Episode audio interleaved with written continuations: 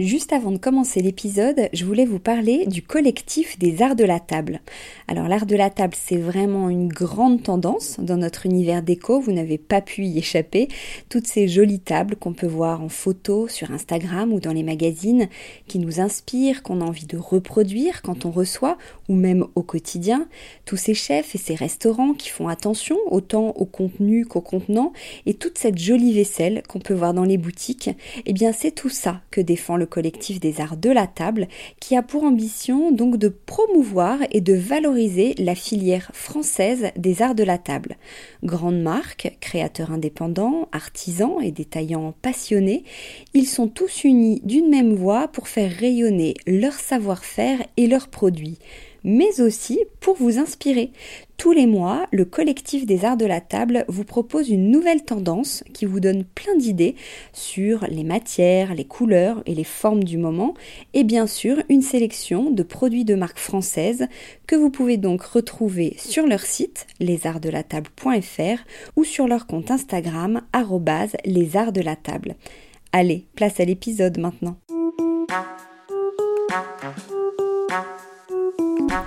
Bienvenue sur Décodeur, le podcast qui parle de celles et ceux qui font la déco aujourd'hui. Je m'appelle Hortense Leluc et à chaque nouvel épisode, j'invite à mon micro un architecte ou un designer, une marque reconnue ou émergente, un entrepreneur ou un influenceur, quelqu'un que vous allez connaître ou pas, mais qui dans tous les cas va nous parler déco. Son parcours, son métier, son quotidien, son univers, ses goûts, on saura tout. Enfin, j'espère.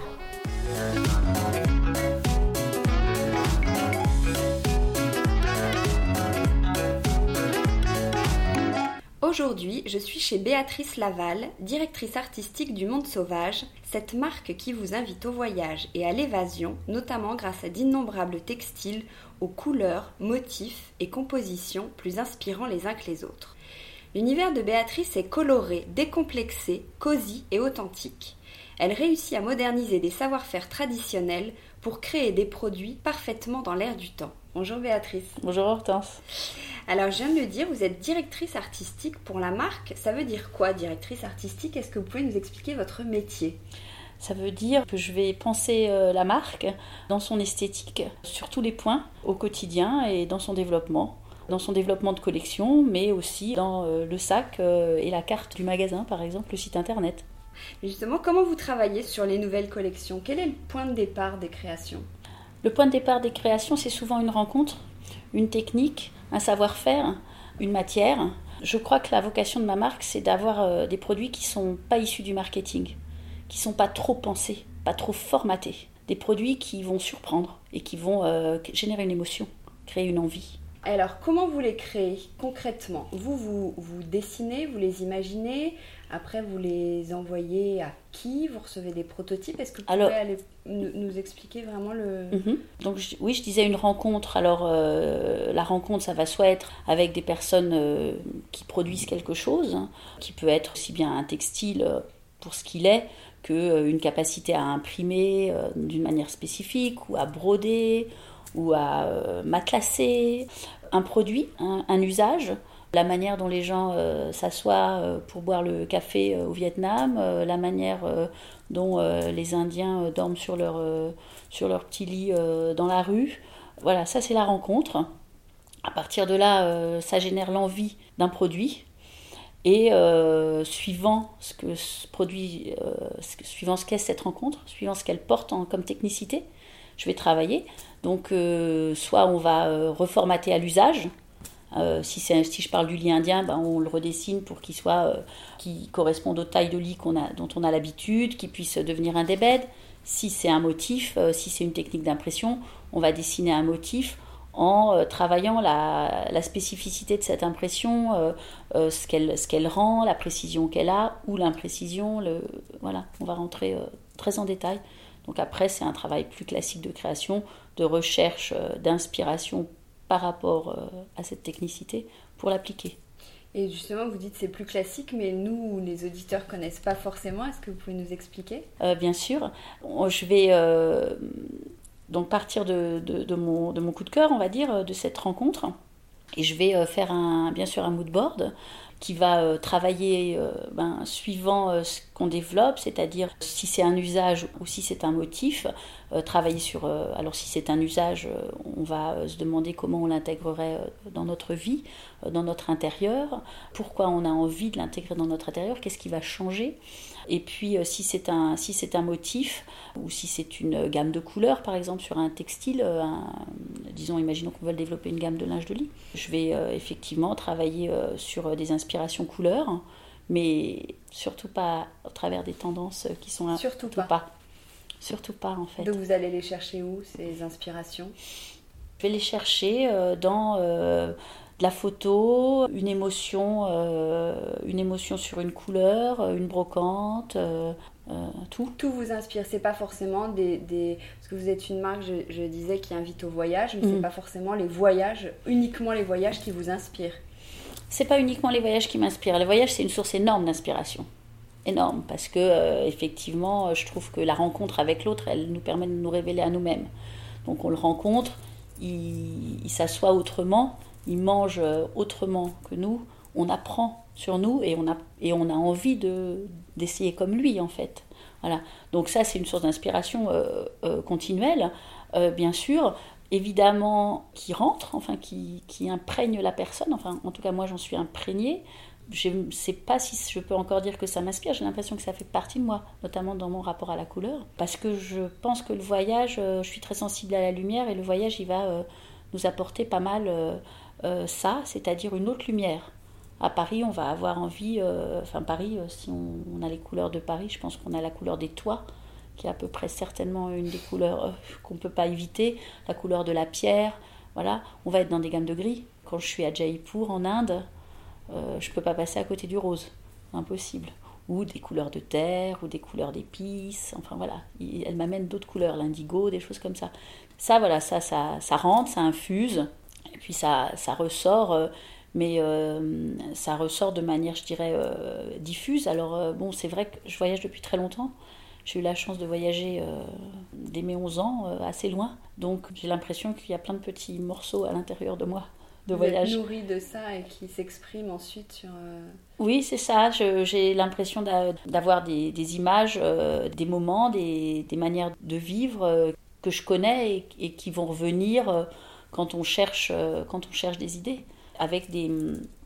J'aime beaucoup l'idée que les, les, choses se renvoient les unes aux autres, c'est-à-dire on va penser, euh, on va penser à un produit, euh, on va penser à un âge de table, on va faire référence, euh, je ne sais pas, au jardin de thé de Chandigarh, enfin voilà, peu, importe. On va, croiser deux éléments et ça va donner quelque chose. Comment vous définiriez le style du, monde sauvage en trois mots? En trois mots? Ouais, oh je cadre la question. Authentique, coloré, hum, sensible. Et si vous nous en parlez autrement qu'avec trois mots je pense que c'est un. Ce que je veux, ce que je veux au monde sauvage, c'est que je veux que le monde sauvage ait de l'audace. Je veux sortir des codes, je veux sortir des, des choses trop.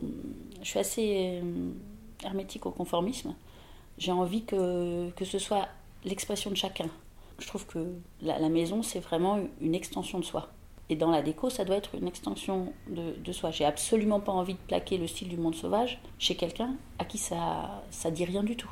J'ai envie que la personne elle rentre. En fait, je trouve que la déco, elle a une capacité à alors j'ai pas le mot en français à l'empowerment, à se réaliser et que j'aime qu'au monde sauvage on puisse faire ça, c'est-à-dire on, s'approprie le produit, on fait son choix. Il y a un large panel et on va venir euh, en fonction des couleurs qu'on préfère, trouver la combinaison qui nous est personnelle et qui nous représente en fait. Pour moi, c'est ça la déco du monde sauvage réussi. C'est l'expression de la personne en fait, au travers de nos produits. Et quand on a un style bien défini comme le vôtre, comment vous arrivez à vous renouveler, à, ne pas tourner en rond et euh, à pas lasser votre, euh, votre clientèle? Malheureusement, on peut pas en faire autant qu'on aimerait en avoir. Donc euh, c'est facile d'avoir envie de choses, en fait, bien entendu. Et puis euh, l'inspiration des couleurs. Les, couleurs, euh, une, couleur appelle une autre couleur. Et, donc on, évolue sur, sur ce chemin-là, si on prend comme guide la couleur. Donc on se renouvelle comme ça. J'aurais tendance à dire que c'est un grand fil conducteur la couleur chez nous. Aujourd'hui, le style bohème et c'est un peu le style de votre marque. Oui, ça, en fait, ça en fait partie. Ça en fait partie. Ça en fait et partie, bien hyper tendance. Oui. J'ai l'impression qu'il y a 10 ans, il l'était un peu moins, en tout cas pas de cette manière. Comment on explique ça? Pourquoi on a des envies de folk, de bohème comme ça? Je pense que euh, on s'urbanise de plus en plus et on a envie de retourner euh, vers la nature. Euh, on a envie d'avoir des potagers sur le toit, des abeilles sur l'opéra. on a envie de la nature dans la ville. On a envie du naturel en fait. On donc des couleurs naturelles chez soi. Donc des, couleurs naturelles chez soi, des matériaux euh, naturels. Euh, donc c'est ça qui va rappeler le folk, enfin qui va donner ses, envies. C'est vrai que euh, on dit bohème maintenant. il y a 30 ans ou 40 ans, on aurait dit baba cool. c'est ça. Hein, vous, vous avez l'impression d'être une marque baba cool? Baba cool, le terme est évidemment non parce que le terme est le terme est pas possible. Il est vintage en fait le terme baba cool. Je crois que j'aime bien quand même. Je crois que j'aime bien. Ça, ça m'amuse. Oui, ça m'amuse. C'est l'essence de cette marque. Hein. Elle est née dans les années 70. Elle est née euh, de partir voyager, euh, chercher des choses qu'on connaissait pas, ramener. Au, démarrage, c'était une marque qui n'était pas une marque de création, mais une marque de sélection. Et c'était des pratiques qui ne se faisaient pas de, de, partir aussi loin chercher les objets du quotidien, le, le cahier d'écolier, le petit cartable indien, chinois, voilà. Bon, maintenant, c'est certain qu'avec l'évolution du monde, ça n'a plus la même force, ça n'a plus la même authenticité. Il faut réinventer la, la marque. Pour ça que moi j'y insuffle la création. Mais euh, oui, je pense qu'on a une racine baba cool. Alors effectivement, maintenant on dit poème, c'est mieux. Et justement, je rebondis, vous l'évoquez. Est-ce que euh, vous pourriez nous dire à quel moment vous êtes arrivé dans l'histoire du monde sauvage? Euh, Est-ce que vous pouvez nous raconter vite fait l'histoire de, de, la marque? Alors, elle a été créée par mes parents dans les années 70. J'y ai été associée très vite. À 7 ans, je me suis dessinée dans le magasin. Bon, donc c'était peut-être un peu écrit. J'ai beaucoup voyagé euh, très jeune, en fait, euh, j'accompagnais mes parents. Euh, à 11 ans, j'ai été en Chine dans un voyage d'achat. à, voilà, à 17 ans pour mon bac, mon père m'a emmené en Inde. C'était l'entrée du textile dans la marque. Je pense que j'ai vraiment commencé à entrer dans l'entreprise à ce moment-là. J'ai fait mes études d'architecture, passé mon diplôme, architecte des PLG ça rassure tout le monde. Euh, et bon, j'ai jamais pratiqué. Assez naturellement et rapidement, vous êtes entré. Euh, oui, j'ai travaillé, euh, j'ai travaillé dans l'entreprise pendant, pendant mes études. J'y ai fait, j'ai fait emballage cadeau, logistique, manutentionnaire. j'ai un peu tout fait, ce qui, ce qui est assez sympa parce que du coup, je, je vois à peu près ce qui, comment ça se passe. Et puis voilà, jusqu'à ce que en dans les, en, 2012, euh, mes parents ont arrêté de travailler et euh, j'ai récupéré l'entreprise. En fait, j'ai repris l'entreprise. Euh, voilà. Bon, j'ai quand même fait un stage de 30 ans. Donc je suis assez contente maintenant oui, parce qu'on dit que vous êtes directrice artistique, mais voilà, vous êtes à la tête du monde sauvage, donc vous gérez tout un tas d'autres casquettes, oui. j'imagine. Donc vous vous en occupez aussi, vous, vous déléguez ou vous gérez tout? J'ai plein de personnes euh, qui m'aident, euh, Dieu soit les, elles sont... Vous êtes nombreux dans l'équipe? On est une, petite... Mm, on doit être entre 12 ou 15. Bien sûr, euh, je ne peux pas faire ça toute seule. Dieu merci, j'ai des personnes super autour de moi. Oui, mais, c'est vrai que j'ai cette posture de chef d'entreprise qui est quand même très, polymorphe. je fais plein de choses, enfin, il y, a, plein de sujets. Alors, c'est vrai que ma formation d'architecte m'emmène à, vraiment m'intéresser beaucoup à la création parce que ça doit être un peu mon dada quand même dans l'opération.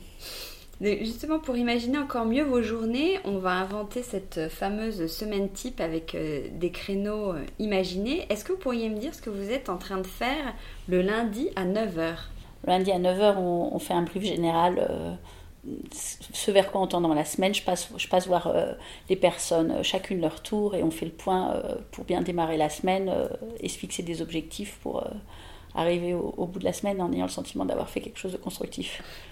Le mardi à 17h. Le mardi à 17h, euh, je suis en train de finir la planification avec le community manager euh, de euh, tout, l'éditorial des réseaux sociaux et du site web. Le mercredi à 13h. Le mercredi à 13h, je, suis en train de, parler avec la, la personne qui m'assiste dans la création et qui développe et qui, et qui en fait est, ma deuxième paire de mains et qui, avec qui on va, on va faire des choix, on va valider des choses ou euh, faire des, recherches un peu qui fusent dans tous les sens pour voir vers où on va, vers quoi on tend. Le jeudi à 20h. Jeudi à 20h, je suis à la maison avec, avec mes trois filles. et c'est un moment assez précieux. Je fais la cuisine en principe. Ah.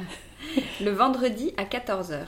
Le vendredi à 14h, je, suis dans une de mes boutiques à essayer de, de, voir avec la personne euh, qui en est responsable euh, comment, comment les choses évoluent, euh, les, les aspirations qu'elle a pour le point de vente et, et les peut-être refaire un peu la déco, repenser, voilà, partager, échanger. C'est hyper important. Quel est l'aspect de votre métier que vous préférez? La création, bien sûr. La création. Et celui que vous aimez le moins? Je sais pas, quand je dois parler à la banque. Quels sont les bests Est-ce que vous avez des bests au monde sauvage? Des choses qui se vendent vraiment très bien, facilement? Alors dans les bests, euh, il y a des... Oui, il y, en a, y en a bien sûr. Hein. Euh, il y a notre papier peint qui rencontre un, succès, qui est un de mes bébés. Euh, Est-ce que vous pouvez nous en parler de ce papier peint pour ceux qui ne connaissent pas, parce qu'il est assez spécifique? Oui, alors en fait, un, des principes de création de, du monde sauvage, enfin, que, qui, qui, me semble être un des principes de création, c'est de détourner c'est d'utiliser autrement, c'est d'avoir un autre regard euh, sur les choses. Donc j'avais très envie de faire un papier peint, mais euh, je voyais pas comment j'allais faire la différence par rapport à tout ce qui existe et qui est déjà sublime. Euh, je n'allais pas réinventer le papier peint, enfin en tout cas pas sur sa forme classique. Et donc j'étais très inspirée par les carreaux de ciment.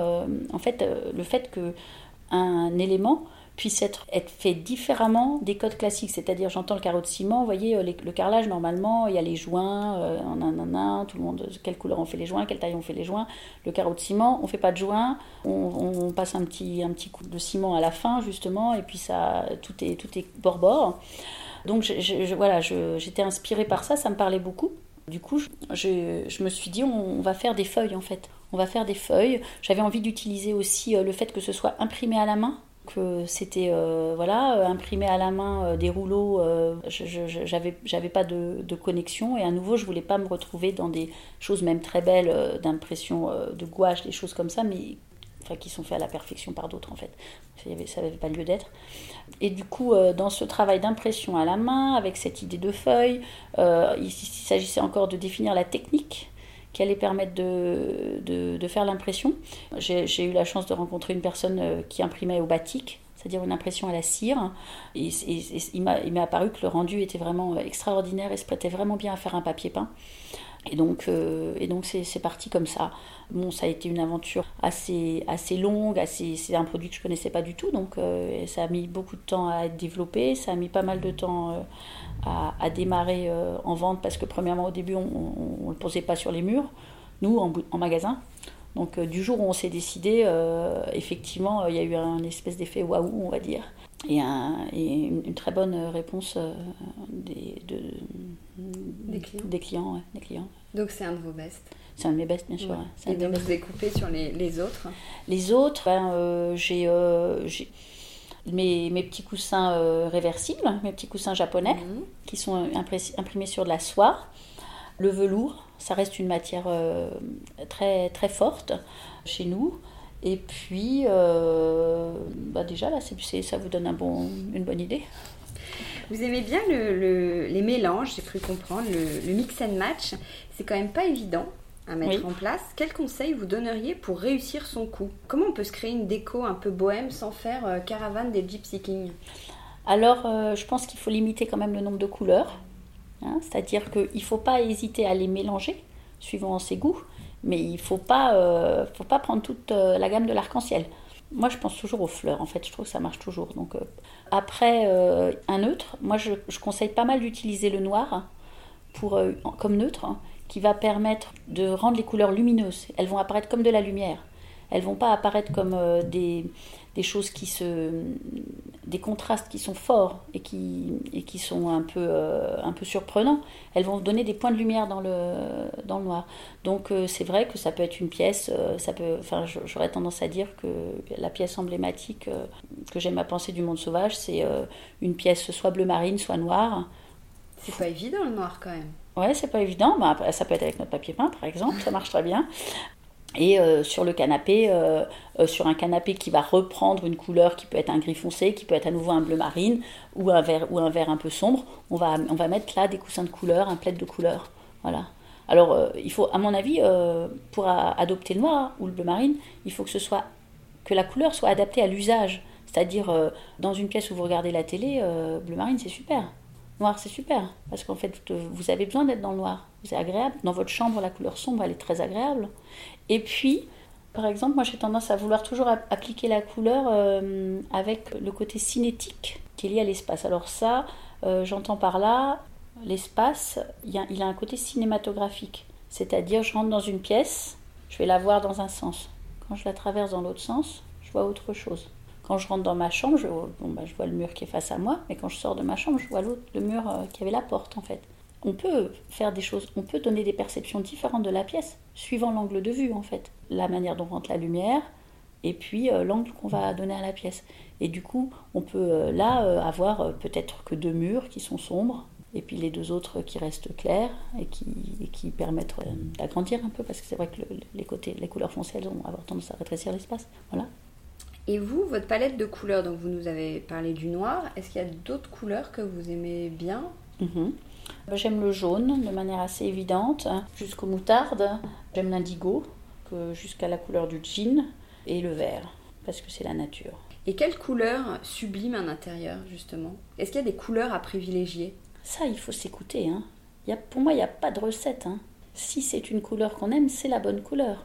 Après, effectivement, je pense qu'il y a des recettes dans le mélange. Dans le mélange de cette couleur, quelle couleur complémentaire, quelle couleur on lui associe. Mais la première couleur, il faut s'écouter. Chacun a sa, sa gamme colorée, j'en suis intimement persuadée, euh, liée à euh, ses émotions, euh, sa carnation, son histoire, oui, l'endroit où il est né. Enfin, Et on peut être assez frileux avec les couleurs. Comment, quel conseil vous, vous donneriez pour oser justement? Ce qui m'est apparu assez clairement euh, quand j'ai déménagé, c'est que le lieu, il porte en lui euh, des réponses. La réponse, elle peut venir de l'endroit. C'est-à-dire, euh, vous aménagez dans un appartement qui est plein ciel, de manière assez évidente, vous allez avoir envie de mettre du bleu parce que ça va prolonger le, ciel. Vous êtes sur un jardin, vous allez faire rentrer le vert. Euh, j'aurais tendance à, penser que ça, ça peut être une, le lieu, en fait, lui-même, peut être une source d'inspiration pour euh, déclencher euh, l'entrée de la, la, première couleur. Voilà, comment on va oser? On, va oser parce que parce qu'il faut absolument, en fait, se faire confiance. Il faut, c'est jamais que de la peinture. On peut le refaire, en fait, c'est pas grave, tout va bien. Est-ce qu'avoir un style déco, ça s'apprend? Est-ce que vous, vous avez toujours su ce que vous aimiez ou ça s'est affiné au fil du temps? Ça change, ça s'affine. Je pense que on est tous euh, quand même le produit de notre environnement. Il euh, y a euh, ce qu'on n'aime pas, peut-être que, peut que dans dix ans on trouvera ça, on trouvera ça superbe, évidemment. Et puis il y a plein d'époques qui disent des choses différentes et qui sont, et qui sont intéressantes. Je crois que le pire c'est un peu le total look et puis surtout le pas de risque, pas oser en fait, pas, pas, pas y aller, pas le faire. C'est comment chez vous, Béatrice? Enfin, je pourrais le décrire parce que je, suis dans votre salon, mais je vous laisse le, dire en quelques mots pour les auditeurs qui ne voient pas. D'accord. Alors, euh, chez moi, c'est lumineux. Il y a une, euh, on a une, belle, euh, une belle entrée de lumière. On est dans un étage élevé. en termes de déco, chaque pièce a sa, chaque pièce a sa touche. Chaque pièce a, son, a sa, petite, sa petite couleur, sa petite personnalité. Euh, j'ai tendance à penser que ça agrandit l'espace, ça permet de se l'approprier. Pour moi, l'espace, j'en reviens toujours à la même chose. L'espace est la représentation de chacun. Donc, euh, évidemment, chaque chambre a une couleur euh, différente. mes enfants ont choisi les couleurs de leur chambre. Vos enfants ont choisi Vous avez un peu imposé ou aiguillé? On, a, on, a fait des, on a fait des recherches ensemble pour, pour s'inspirer.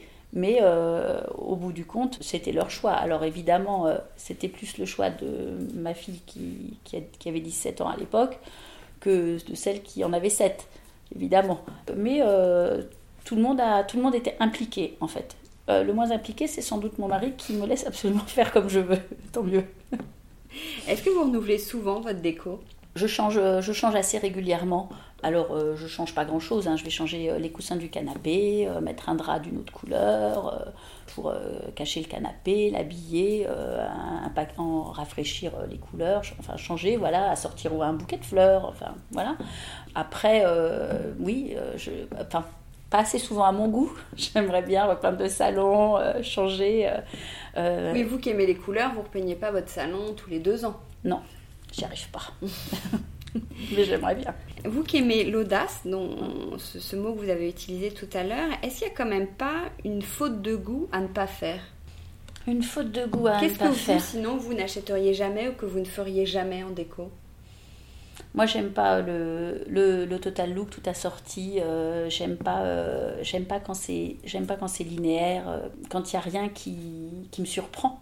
Donc, j'aurais tendance à dire que la, la, la, personne qui va avoir sélectionné pour que tout soit assorti, enfin vraiment le, concept de assorti. Pour moi, c'est très difficile.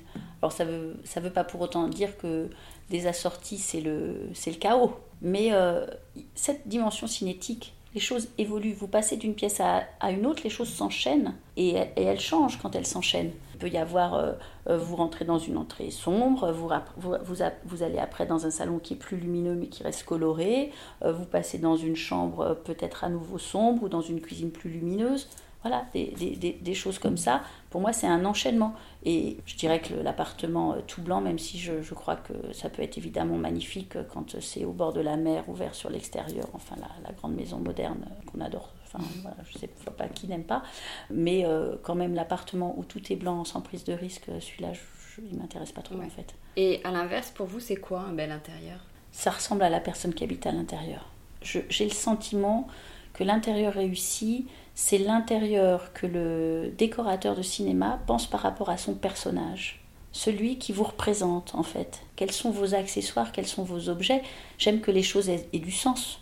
J'ai pas envie euh, d'avoir une collection de vases euh, parce qu'il faut avoir une collection de vases. J'ai envie d'avoir une collection de vases parce qu'il euh, y a celui qui arrive de ma grand-mère, celui qu'on m'a offert quand j'avais 18 ans, celui que, ma meilleure copine trouve horrible et qu'elle m'a passé. voilà j'aime que les choses aient du sens. J'aime que les choses aient du sens. Donc l'intérieur parfait, c'est celui qui, vous ressemble.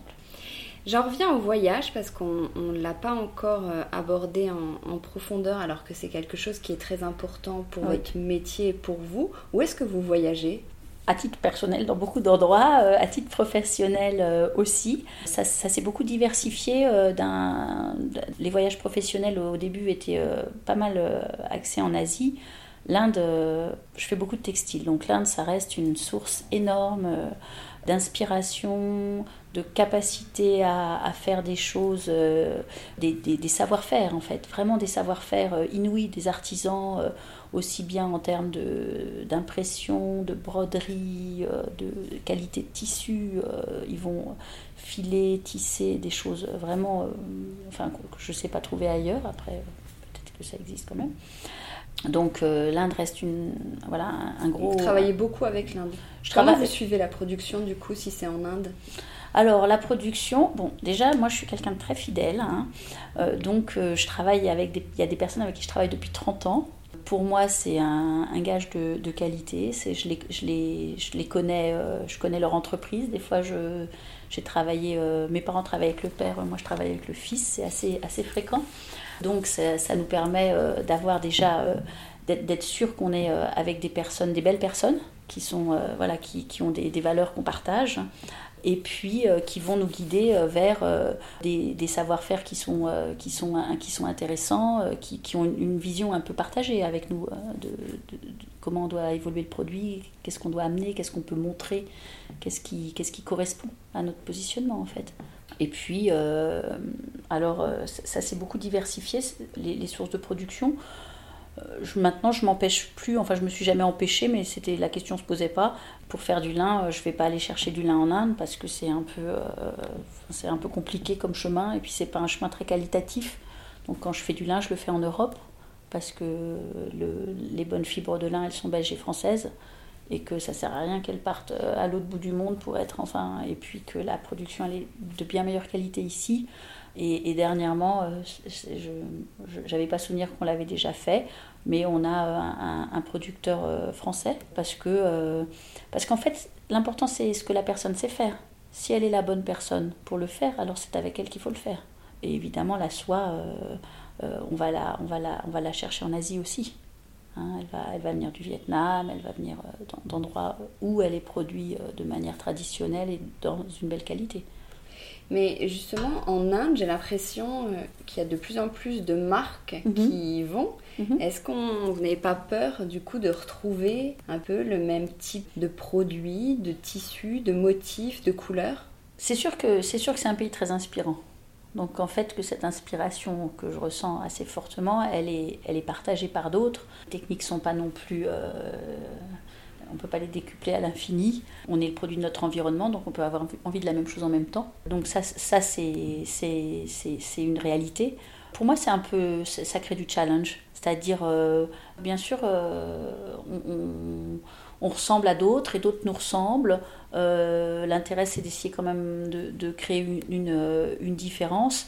Et il ne faut pas le voir comme un, il faut pas le voir comme un, comme, une, comme un problème, mais il faut le voir plutôt comme quelque chose qui nous, qui doit nous, pousser, nous pousser encore plus à la création. En fait, pour moi, la, chose, la, chose qui sauve là-dedans, c'est effectivement euh, de, toujours rechercher quelque chose de nouveau. Ça pousse à la création. Alors, c'est vrai que quand euh, des grosses marques euh, qui ont, je sais pas, 350 magasins, 500 magasins récupèrent un bon produit, c'est dur. Ça énerve. Ah voilà. Ça énerve, c'est sûr. C'est la vie. Sur les réseaux sociaux, vous êtes assez présente, notamment sur, euh, sur Instagram. Est-ce que c'est un passage obligé pour une marque ou ça vous amuse ou ça vous inspire même? Oui, c'est un peu tout. Un peu tout ce que vous venez de dire, c'est-à-dire que, bon, euh, je pense que à l'heure qu'il est, c'est plus un secret pour personne, il faut se digitaliser. Moi, ça m'amuse beaucoup. Hein. Ça m'amuse beaucoup le, de, de, donner la marque à voir en, ne donnant pas obligatoirement le, produit à voir. bien sûr, il y a l'univers. Bien sûr, il y a l'univers, il y a l'histoire, il y a euh, la connexion que j'ai avec cette marque. Moi, en fait, le monde sauvage, je l'ai jamais vu de l'extérieur. J'en ai tout le temps fait partie. À 7 ans, j'étais je me dessinais dans le magasin. J'en suis partie prenante. Donc, du coup, pour moi, elle a, euh, elle a vraiment des, des caractères humains. Elle a des émotions cette marque. Et euh, c'est ça que j'essaye de, de, transcrire euh, sur, sur Instagram. Et, c'est, ça, ça, revient aussi à ce dont on a parlé tout à l'heure sur le, le, le côté pas marketé. C'est-à-dire que, en fait, euh, la marque, c'est, une personne. Alors, est-ce que c'est moi? Sûrement un peu. Sûrement un peu. Oui, le monde sauvage, c'est Béatrice Laval. Oui, je pense qu'aujourd'hui, c'est moi. On va terminer avec euh, les questions à Wattmill. Oui. Ce sont des petites questions pas cher payées. Très bien. Donc, question à 3,90€, le prix d'un kit de bougies. Vous vous voyez où dans 20 ans? Je crois que je me vois au ski parce que j'adore skier. Question à 118 euros, le prix d'une housse de couette en lin lune chez vous, dans votre, euh, chez le monde sauvage.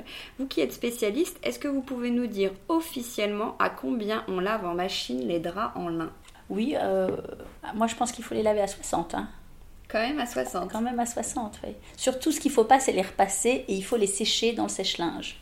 Alors, là c'est un vrai sujet. Vous pouvez les sécher euh, dehors, par exemple, si vous préférez avoir l'odeur. Quand ça sèche dehors, on attrape une bonne odeur si on les étend sur le fil. Et après, vous les mettez quand même un petit peu dans le sèche-linge, faire un tour. Ça va les assouplir, c'est là qu'ils sont doux. Donc on ne peut pas passer euh, hors sèche-linge, c'est obligé. Question à 4000 euros, le prix d'un beau safari. Est-ce qu'on vit dans un monde sauvage? Oui, un peu hein, quand même, hein, un peu. Mais en même temps, euh, le, monde est, ma maison hein, quand même. C'est-à-dire que, évidemment, euh, je, pense que le monde sauvage euh, nous aide à, à nous sentir dans un cocon à l'intérieur de la maison. Mais le monde sauvage, c'est aussi l'envie de vivre ailleurs, dans un autre pays, d'avoir des habitudes ailleurs, de, s'asseoir, euh, boire un café au Vietnam euh, dans leur petit café sur leur petit tabouret en, bambou et, euh, et, de boire un lassi le matin dans le bazar à Jaipur avec les rickshaws qui passent dans tous les sens, blindés d'enfants en uniforme qui partent à l'école, de, de, de en fait, de ne pas visiter les pays, les vivre en fait. Je crois que c'est vraiment, euh, pour moi, c'est ce que j'aime, c'est ce que j'aimerais ramener ici. Justement, je vous ai pas demandé pourquoi vos, vos parents avaient appelé euh, l'entreprise au monde sauvage. Je crois que c'est un heureux hasard. Ils ont racheté euh, une société qui portait ce nom. Et vous, ça vous va bien? Oui, ça me, ça, ça, m'amuse. C'est vrai que c'est un peu un défi.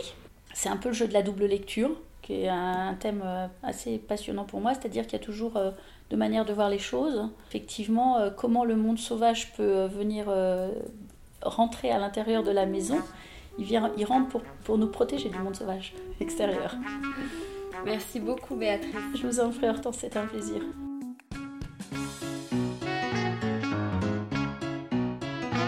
Décodeur, c'est terminé pour aujourd'hui. Merci pour votre écoute. J'espère que cet épisode vous a plu. N'hésitez pas à vous abonner à ce podcast, à laisser un commentaire sur iTunes ou sur la plateforme que vous utilisez, à suivre Décodeur sur Instagram, bref, à me faire des retours et surtout à en parler autour de vous. Merci et à la semaine prochaine.